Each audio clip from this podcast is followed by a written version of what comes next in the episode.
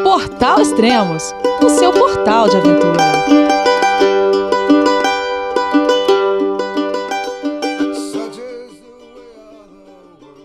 Bom dia, boa tarde, boa noite. Bem-vindo a Extremos, o seu podcast de aventura.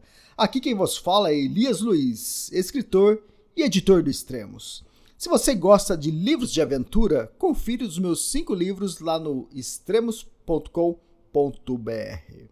Vamos ao podcast então. Esse é o oitavo episódio da série Endurance 64. Será que eles chegaram na Antártica? Vamos saber disso agora. Os próximos quatro áudios foram enviados no dia 10 de janeiro de 2024. Fala, Barreta!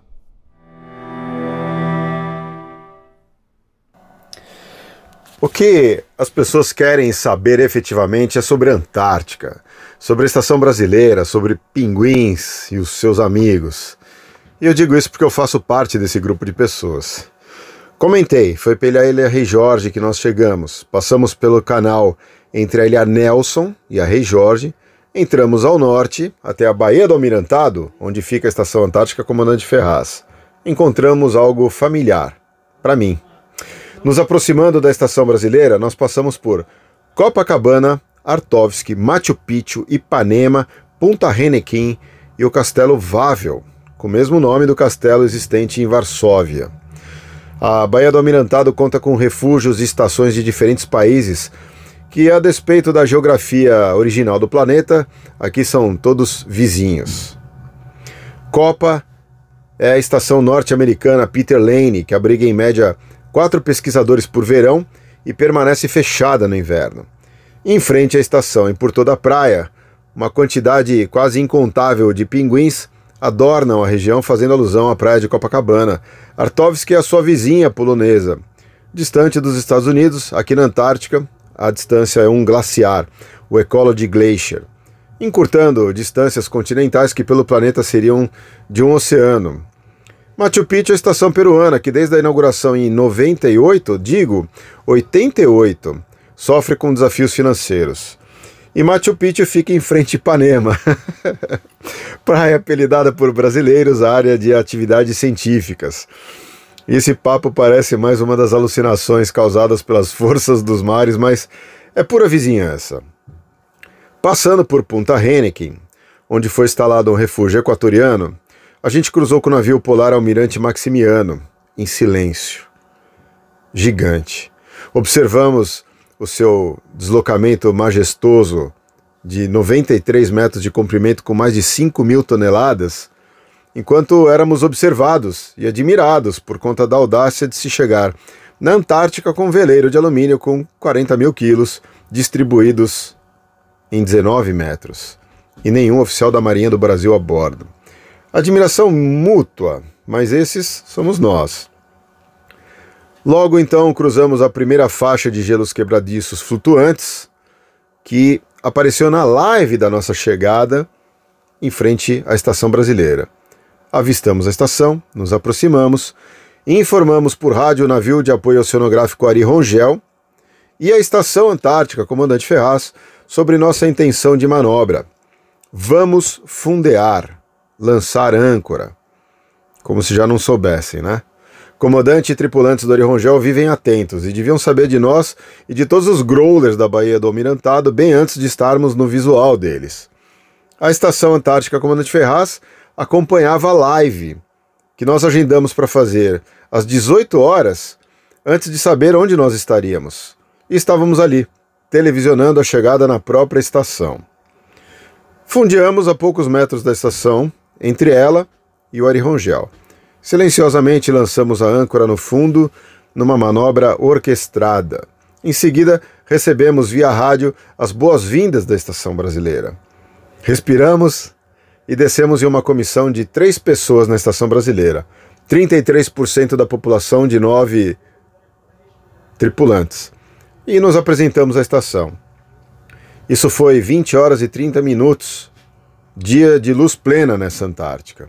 Acabou que eles nos apresentaram a estação e uma visita de mais de uma hora que planejávamos ser de alguns minutos. Tudo acertado. Voltamos a bordo e eu estou me perguntando como é que eu poderia descrever a, a giganticidade da estação em um podcast? E eu mesmo já me respondo que eu precisaria de um canal de comunicação exclusivo para uso por anos para descrever a vida que tem ali, a vida brasileira.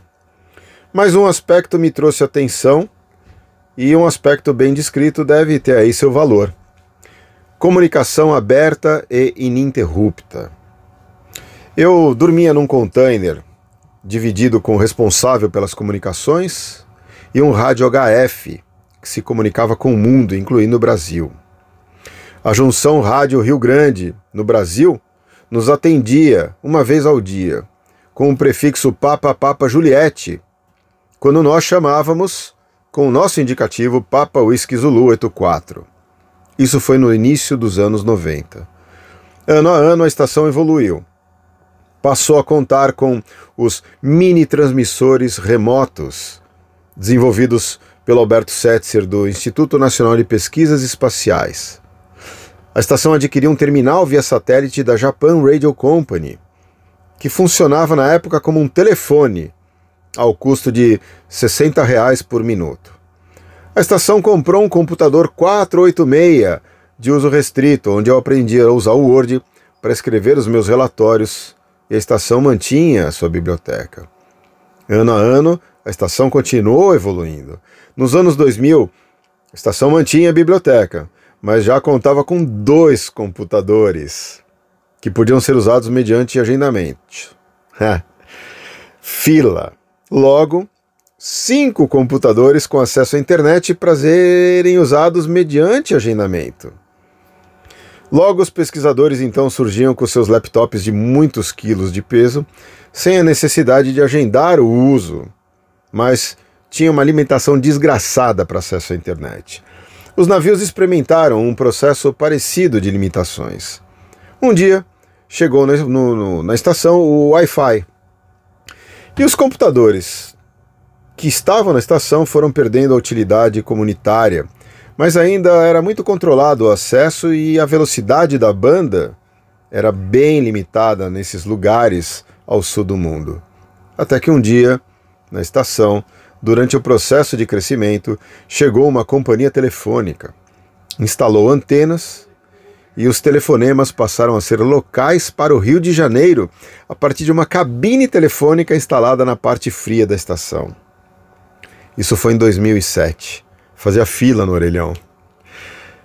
E aí chegamos hoje, onde a estação conta com Wi-Fi aberto, gratuito, de alta velocidade bem como os navios e acampamentos, contam com facilidades nas comunicações via satélite, prioritariamente o WhatsApp, por onde eu tenho trocado informações com os pesquisadores, um deles, o Beto Vilela, alpinista e pesquisador da Fiocruz, que está a bordo do navio polar Almirante Maximiano. Isso me chamou a atenção, a comunicação. Todos nos comunicamos e sabemos a raiva que dá quando o sistema é ruim, falho ou lento. A frustração que é quando os serviços caem ou não funcionam. Então, descrevendo assim em poucas linhas, eu usei uma, uma unidade de medida que eu acredito ser comum a todos, de uso diário desde os anos 90, que é a telefonia e velocidade de comunicação via rede de dados. Eu mencionei esse, um dos aspectos da Estação Antártica Comandante Ferraz. Eu acredito que esse áudio deu um pouco da dimensão do crescimento e da grandeza da estação. E tem um outro aspecto que vale a descrição, sobre pessoas. A ACF é supimpa, mas a carga viva é o maior diferencial dos outros países na Antártica e que só nós podemos ter. Digo, ser.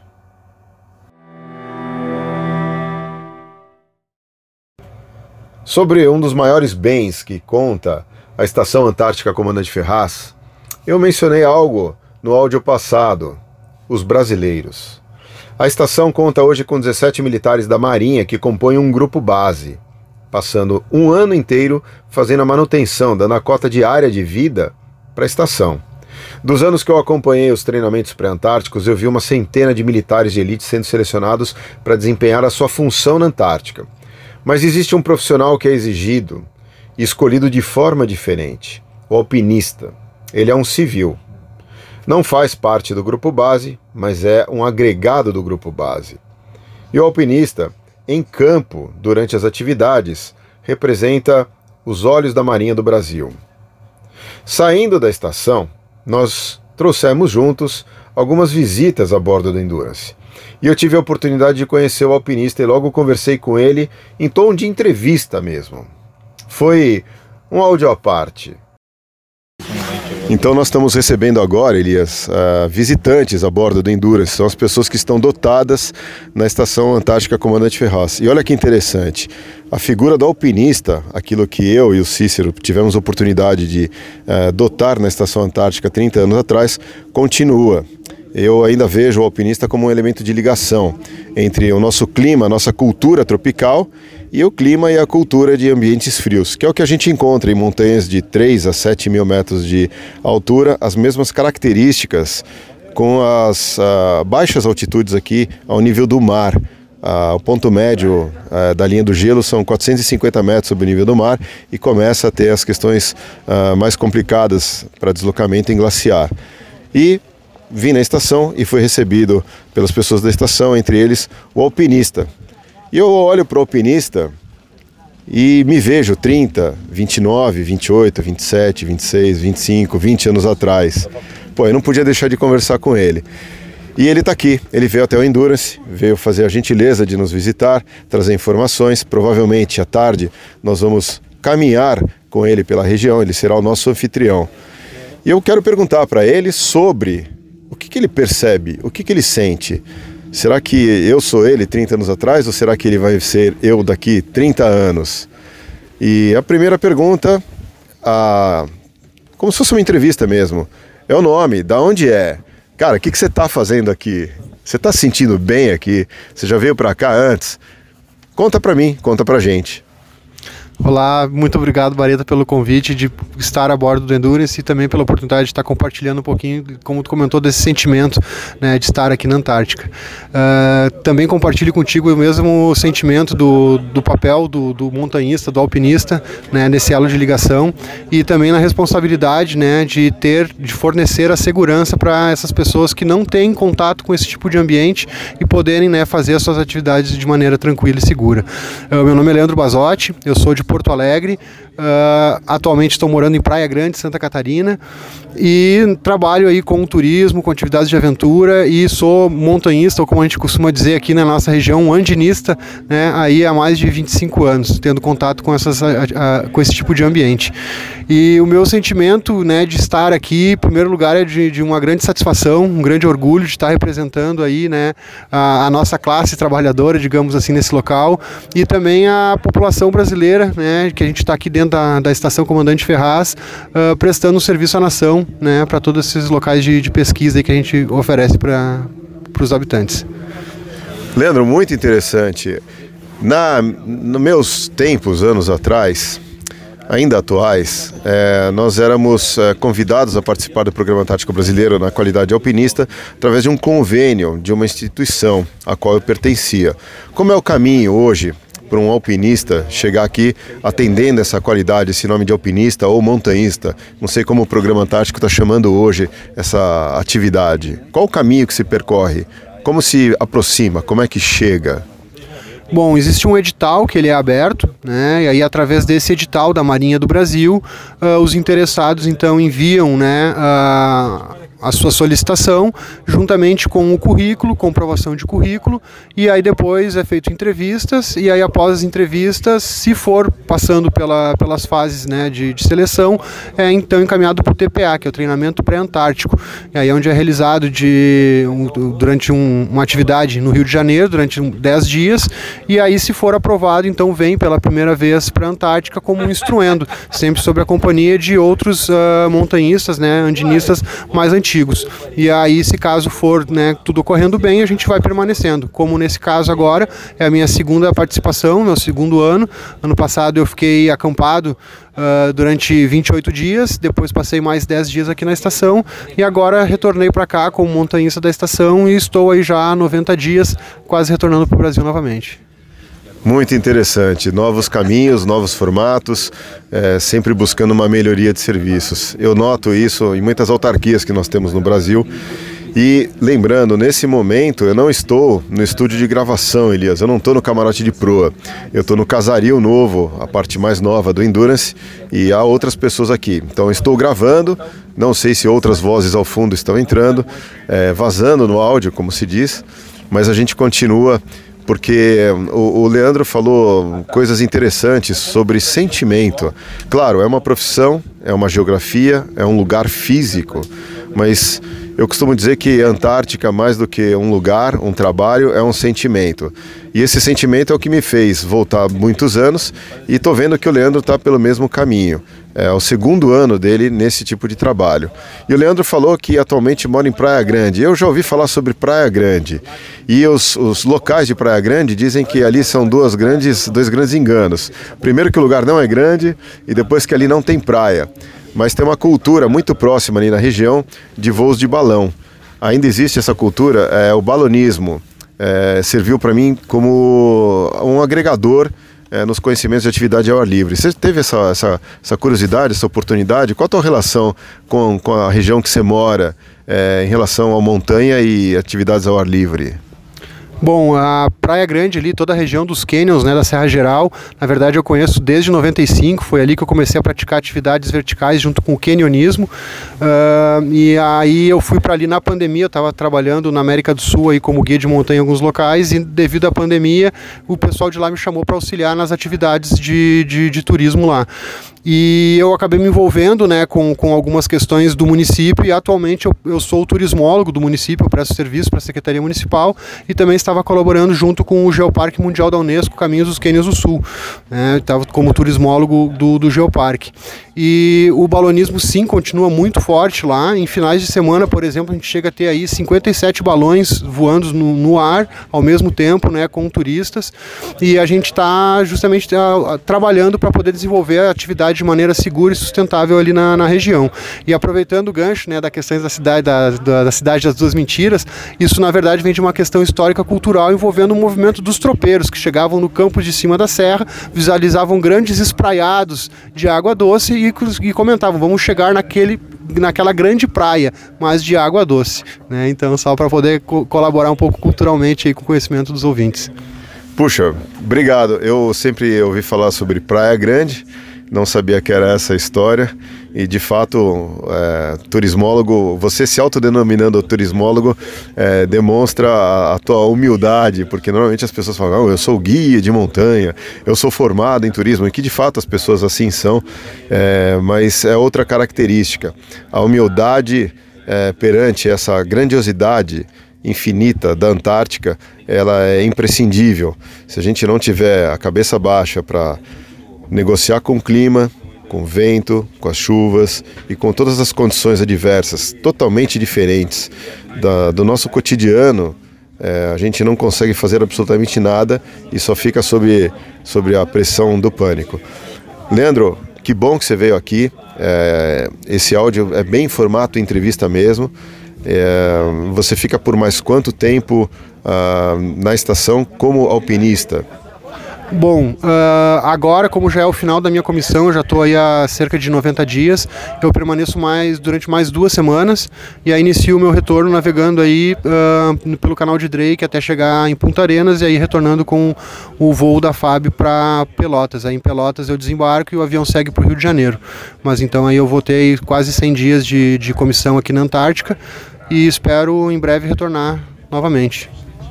Excelente, é um, é um lindo caminho. Melhor do que chegar às vezes é voltar, levando para casa boas experiências, que é o propósito dessa grande viagem do Endurance.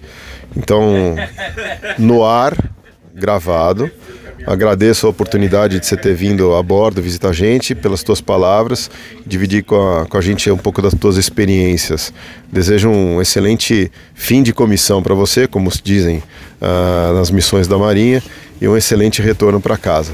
É isso, Elias, é isso, ouvintes. Muito, muito obrigado aí por você emprestar seus ouvidos para a gente. Muito obrigado, Baleta, pelo convite. Um abraço ao Elias aí e também a todos os ouvintes, sempre à disposição. Bons ventos a todos. Obrigado, Leandro. Obrigado, Barreta. E o próximo áudio também foi enviado no dia 10 de janeiro de 2024. Se era o que a gente queria, estamos na Antártica. E agora a gente vive um ritmo acelerado de um mundo onde o tempo está parado faz tempo. E nesse tempo, de ponto a ponto, tentando chegar em um outro ponto sempre antes do mau tempo. Ilha Deception, berço para pesquisadores de todo o mundo. Aqui na ilha estão as melhores respostas para as muitas perguntas científicas. Claro que para as minhas perguntas, os meus questionamentos, nenhuma resposta. Então eu continuo com eles, caminhando sobre a poeira vulcânica restante da última explosão em 1967, que cobriu quase toda a ilha e também destruiu duas bases chilenas e uma inglesa. Hoje existem na Ilha Deception duas novas bases, uma argentina e uma espanhola, que por questões de segurança funcionam somente no período do verão. Deception, foco ativo de atividades sísmica e vulcânica. Em caso de necessidade, ainda teria como retirar as pessoas às pressas. Em caso de isso, ter embarcações ali transitando dentro da cratera do vulcão. Na década de 90, nós armamos um acampamento brasileiro de verão. Um acampamento com equipamentos, pesa entre 4 e 12 toneladas. Esse material leva até 4 dias para ser colocado em terra e montado com a ajuda dos helicópteros. Para colocar em terra é no mínimo um dia. E naquele dia, em 1990, logo depois de todo o material colocado em terra, o acampamento recebeu a visita dos espanhóis, que disseram estar indo embora devido à previsão de atividades vulcânicas para os próximos dias, e recomendaram que os brasileiros também saíssem de lá. Então, tudo aquilo que tinha sido colocado em um dia foi quase que imediatamente retransportado para outro lugar com a ajuda da tripulação do navio. Já no período de inverno, entre abril e setembro, o mar de dentro da cratera da Deception congela, junto com tudo à volta das Shetlands do Sul, fazendo com que os navios debandem da área bem antes do início do inverno. Então, uma retirada de emergência no período de inverno seria algo inviável. E isso explica o funcionamento das estações argentina e espanhola somente no período de verão. Eu, eu gostaria muito de dividir com as pessoas as fotografias que eu tenho da Ilha Deception. Mas isso é um podcast. O áudio aqui é forte, fotos invisualizáveis. Mais um ou dois cliques no mouse, você pode chegar via seu computador nas imagens públicas da Ilha Deception Antártica. Estão todas ali na rede. E chegamos na Ilha Deception. Com tantas horas de luz que tem aqui, eu não sei precisar se foi fim de dia ou início de noite. O veleiro Ipaquê que estava nosso vizinho em Ushuaia e Porto Williams, trouxe surfistas de diferentes países. E ele já estava dentro da cratera do vulcão. Outra embarcação muito maior de turismo antártico fazia companhia ao Ipaquê, enquanto esperava umas centenas de turistas retornarem para o navio. Estávamos ali fazendo nossa manobra de soltar âncora e o Ezequiel, capitão do Ipaquê, veio de bote na nossa direção para avisar que o local escolhido para jogarmos a âncora era ruim e perigoso. No fundo, restos metálicos e ossos de baleias depositados. A gente já sabia disso, mas nem sei o que te dizer, porque a gente estava ali jogando âncora no lugar menos recomendado. Aliás, eu sei. Então, com aviso do Ezequiel, mudamos o lugar de fundeio a âncora foi lançada próximo à praia e nós descemos para conferir os restos da antiga estação inglesa, a Base B, que fica na Baía dos Baleeiros, uma das estações que sucumbiu ao à erupção vulcânica. Bom, ali o espaço é muito grande, com espaço de sobra em terra e muitos atrativos, cada tripulante saiu caminhando numa direção. Eu foquei no que mais me interessa, história e geografia, e segui na direção das antigas construções que são elementos incríveis para fotógrafos de todos os níveis. Casas completas, oficinas, estrutura de geração de energia elétrica, galpão para aeronaves e tratores, enormes tanques de combustíveis, sepulturas, barcos baleeiros abandonados. Tem de tudo para você compor boas fotografias, bons vídeos e até a imaginação de quem tem saudades daquilo que nunca viveu. Um pouquinho de cuidado é preciso para circular nessas construções por conta do estado de degradação. E tétano gratuito ninguém quer.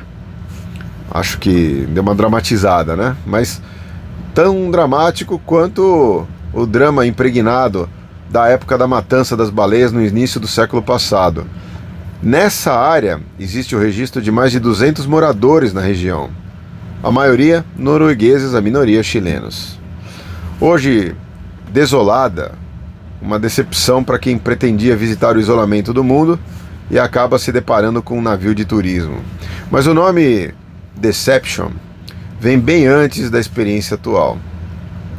1820. Bellingshausen adotou esse nome Deception. Mas tem ainda uma outra história, que o nome teria nascido da experiência frustrada de quem ali procurou tesouros deixados por piratas. Nossa estadia em Deception foi de 12 horas, sendo 4 dessas 12 horas em terra. Acho que é o tempo mais curto que eu já permaneci na ilha Deception. E agora, seguimos. Estamos desafiando de novo o tempo, driblando growlers e indo a Enterprise, 64 graus sul. A ideia, eu contei, chegar antes do mau tempo. O próximo áudio foi enviado no dia 11 de janeiro de 2024.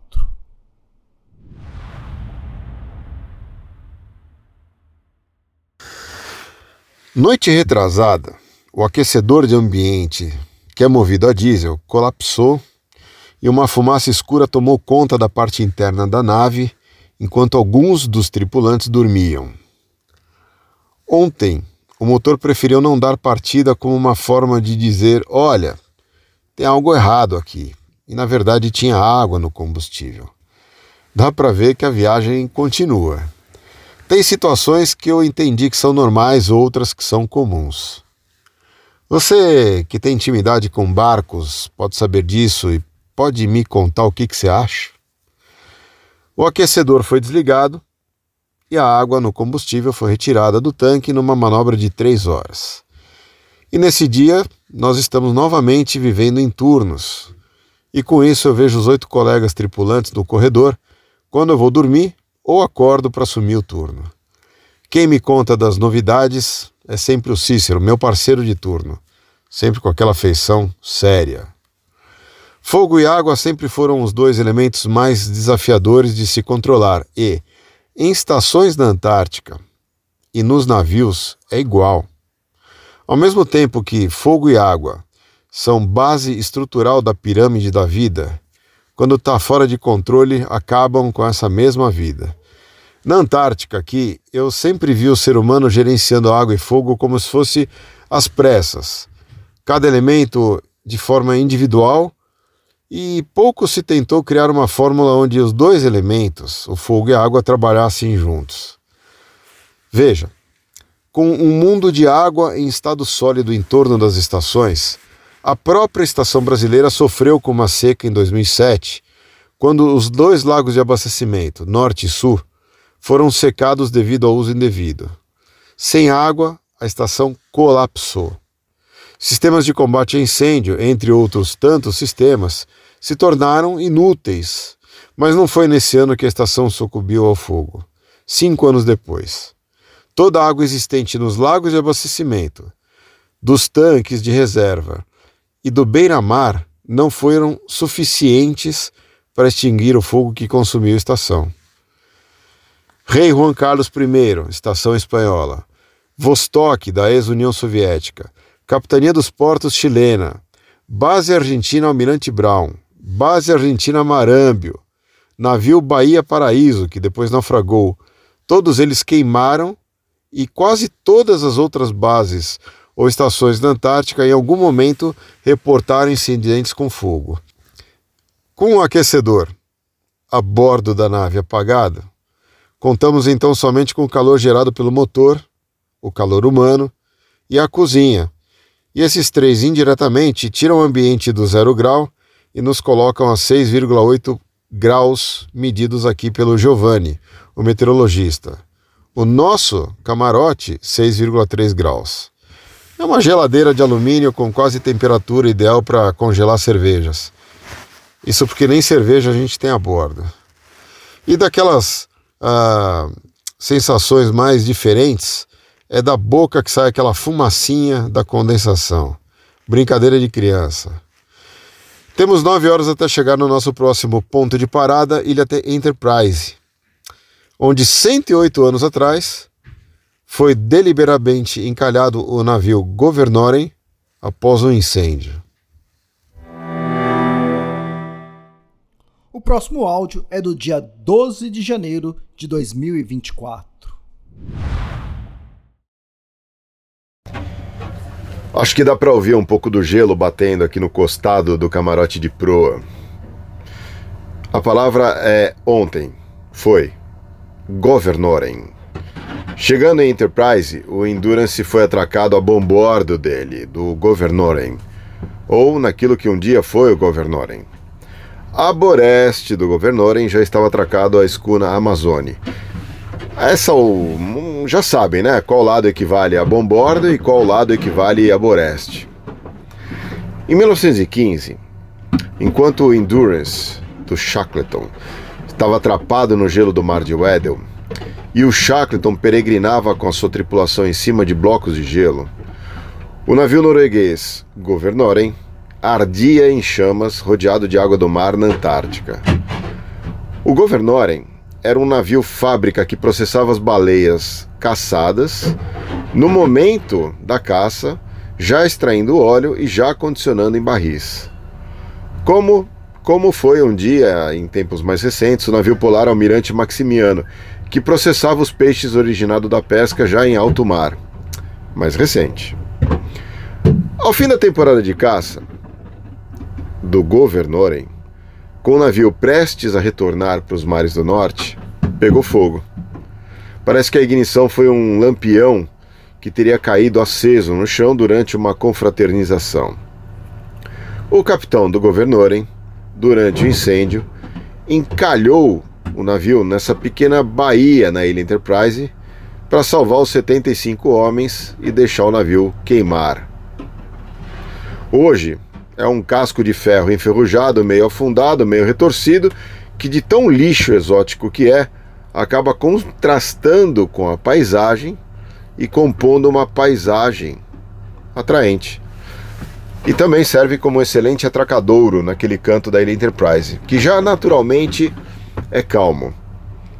Ilha Enterprise, Enterprise, Enterprise me dá uma ajuda aí, descobre qual a grafia correta. Eu tenho acesso à rede de dados suficiente para enviar os áudios e uma fotografia junto com cada áudio, mas não me sobram dados para pesquisas na rede.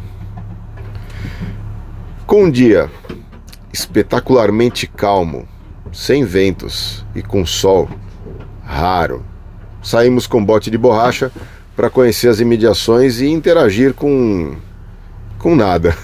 Gelo, neve, água gelada, um ferro velho e silêncio. Nada. Mas isso pode ser tudo, ou mais que o suficiente para ocupar a mente nesses dias que, que ela está longe do cotidiano urbano, ainda que tenhamos algo de conexão com o mundo daí. Mas essas saídas é preciso comedir. Então, numa primeira viagem, saímos em três tripulantes a conhecer e dar um parâmetro sobre o que visitar na parte da tarde, para os demais tripulantes que exaustos ficaram descansando a bordo. Então nós definimos uma área segura para visitar, sendo que iríamos somente até distâncias onde a gente pudesse voltar remando. Caso acontecesse o pior com o nosso bote de borracha, de ficar sem motor. Nós levamos rádios, as mochilas individuais, mas não levamos as bolsas de emergência com itens de sobrevivência para permanecer em terra em caso de necessidade. Não deixamos a bordo do Endurance o segundo bote de prontidão armado e com motor, e eu também não passei protetor solar. Erros que ajudam a construir um cenário para um acidente mais grave. E quer saber o que aconteceu? Nada de acidentes. Puta sorte para quem passou o dia na Antártica. E todos, durante o dia, em diferentes momentos, percorremos a área de bote, caminhamos em praias sobre neveiros, subimos monte de neve. Teve quem trepou em pequeno iceberg, teve quem tomou uísque com gelo milenar, fumou cachimbo e até tomou banho de mar. Eu vi. Esse banho durou entre 3 e 9 segundos. Acho que saíram mais rápido da água do que entraram na água. Diversão no limiar do risco, todos eles calculados. Talvez, é, talvez nem tanto. Mas todo esse dia serviu para encher as mídias sociais com aqueles vídeos acompanhados do começo de músicas conhecidas que nunca tocam até o fim. A bordo do Endurance eu também recebi os guias do navio Residência The World. Que diferente. O navio que está na área da ilha Enterprise pertence aos moradores que nele residem nas 165 moradias. É um condomínio flutuante com quatro opções de moradias entre estúdios e apartamentos de até três quartos. Nos últimos é, anos, o The World passou por 12 destinos exóticos, os mais inusitados, e agora Antártica. Eu fico imaginando a reunião de condomínio que deve ser. Para onde que nós vamos aqui daqui seis meses ou um ano? E aí, quando os guias nos, é, nos visitavam, eu perguntei: de onde vocês são? E a resposta era: somos do mundo, the world. Eu sou mesmo um vira-latas, né? Que se gaba por ter mais de um carro que não paga impostos por conta de ser, serem os dois carros velhos. Vintage, vintage. Não só o dia foi produtivo, quanto também o fim do dia, começo de noite. Com a luz ininterrupta aqui, é tudo igual. Nos reunimos para jantar, em volta do aquecedor a diesel que agora está aceso, agora pode, nós estávamos atracados. E em seguida ao jantar, manutenção. O bacana de manutenções na nave é que elas nunca se repetem, nunca terminam também. Cada dia é uma questão nova. Agora o motor não aciona de novo. O gerador não aciona. E as lâmpadas acendem sozinhas, involuntariamente e misteriosamente. As baterias primárias estão descarregadas e não estão acumulando carga. Mais manutenção para terminar o dia na noite que não existe aqui. O último áudio é do dia 13 de janeiro de 2024. Essa, essa aqui deve ser o coração da alcachofra. Se é que você gosta disso, a melhor parte. Exótica para nós, tem nela um capítulo floral e umas folhas comestíveis. Como isso aqui de exótico que é a Antártica, onde dá para aproveitar tudo para alimentar a alma, mas para o corpo nada daqui se aproveita para comer. E falando assim, parece que eu comi um cogumelo. Imagino daqui as reações de quem ouve daí e sorri ou entorta a boca ou, ou sorri suspende as sobrancelhas.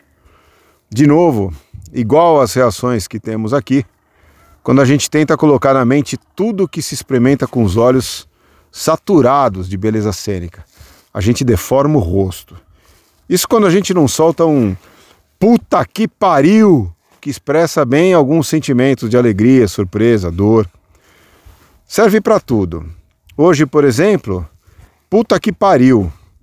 Navegamos no Estreito de Gerlach desde cedo, bordeando os canais que margeiam a Península Antártica e as ilhas em dúzias, cujas algumas nem nome nós sabemos.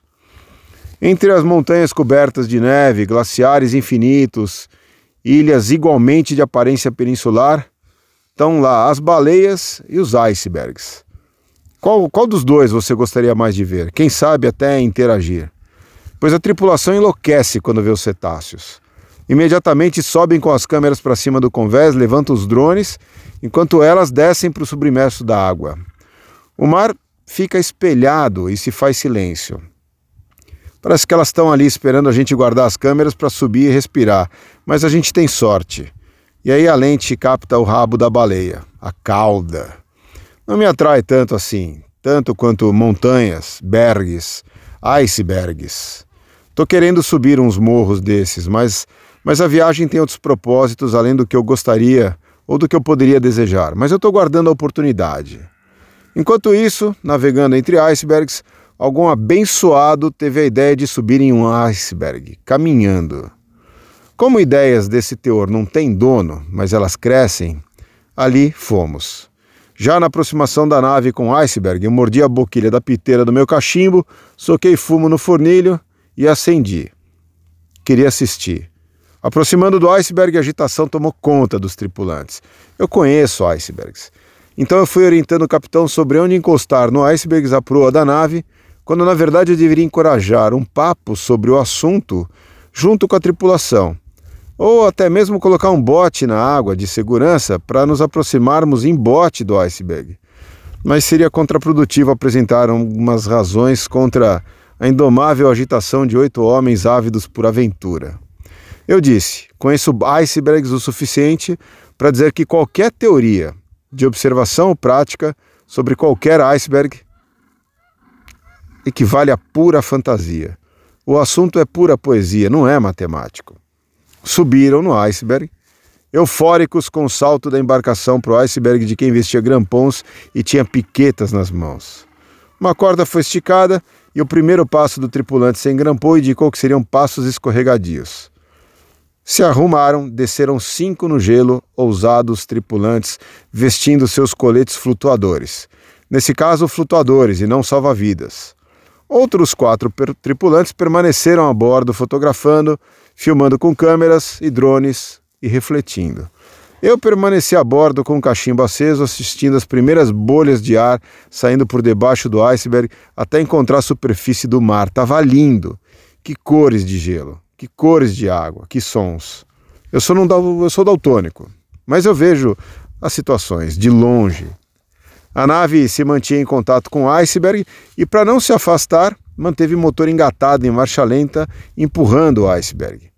Grande, com alguma planitude, pouca área acima de superfície da água, dava para se deslocar no iceberg, caminhar. Entre fotografias, gravações, selfies, deslocamentos, um colega saiu a explorar um pouquinho mais do iceberg, com grampons e piquetas. A ideia me pareceu que era subir um outro pedacinho, uma outra protuberância do mesmo iceberg, mais para lá. Uma segunda piquetada denunciou o som oco do gelo. Em menos de um segundo, o iceberg se desfez naquela ponta, perdendo seu equilíbrio e permitindo o conhecido movimento de rolamento. Puta que pariu! Que som, que lindo, que merda. Correria sobre o gelo escorregadio para voltar para a nave pelo bico de proa que se desalinhava e se afastava do iceberg. De volta um, depois outro, outro e por último voltou quem estava de grampom. Puta que pariu. Isso aconteceu faz horas. Nós estamos almoçando e tem tripulante vestindo até agora o colete salva-vidas, durante o almoço. Você ouviu o que eu disse? Eu contei a história. Eu contei o PQP e percebeu que eu não menciono nomes, a não ser o meu, quando eu mencionei ter ficado no veleiro. Talvez você queira saber mais. Fácil. Tá tudo registrado e tudo vai estar no documento em vídeo a ser exibido na ocasião do lançamento e distribuição do documentário com as imagens dos cetáceos. Puta que pariu. Muito bom, Barreta. Isso me fez lembrar o último grupo que guiei no Tour do Mont Blanc. Eu escrevi o livro Tour Mont Blanc em busca de Emily e a partir de então as pessoas pediram para que eu guiasse elas é, através dessa trilha. E é isso que eu tenho feito. Em agosto do ano passado, eu levei meu terceiro grupo para fazer a trilha. E uma das pessoas do grupo era a Mayla Borba, é, que mora em Manaus já há muitos anos, apesar dela ser do sul, uma médica. E sempre quando ela via uma paisagem diferente, né, era a primeira viagem dela de aventura internacional, então, e ela caminhando ali pela França, Itália, Suíça, pelos Alpes, ela se encantava com cada paisagem, cada comida diferente e até as pessoas diferentes que ela encontrava pela trilha. E ela tinha um bordão, né? Que na verdade era uma expressão natural dela e nós transformamos em bordão. E sempre quando ela via uma paisagem muito bonita, ela soltava o bordão dela, que era.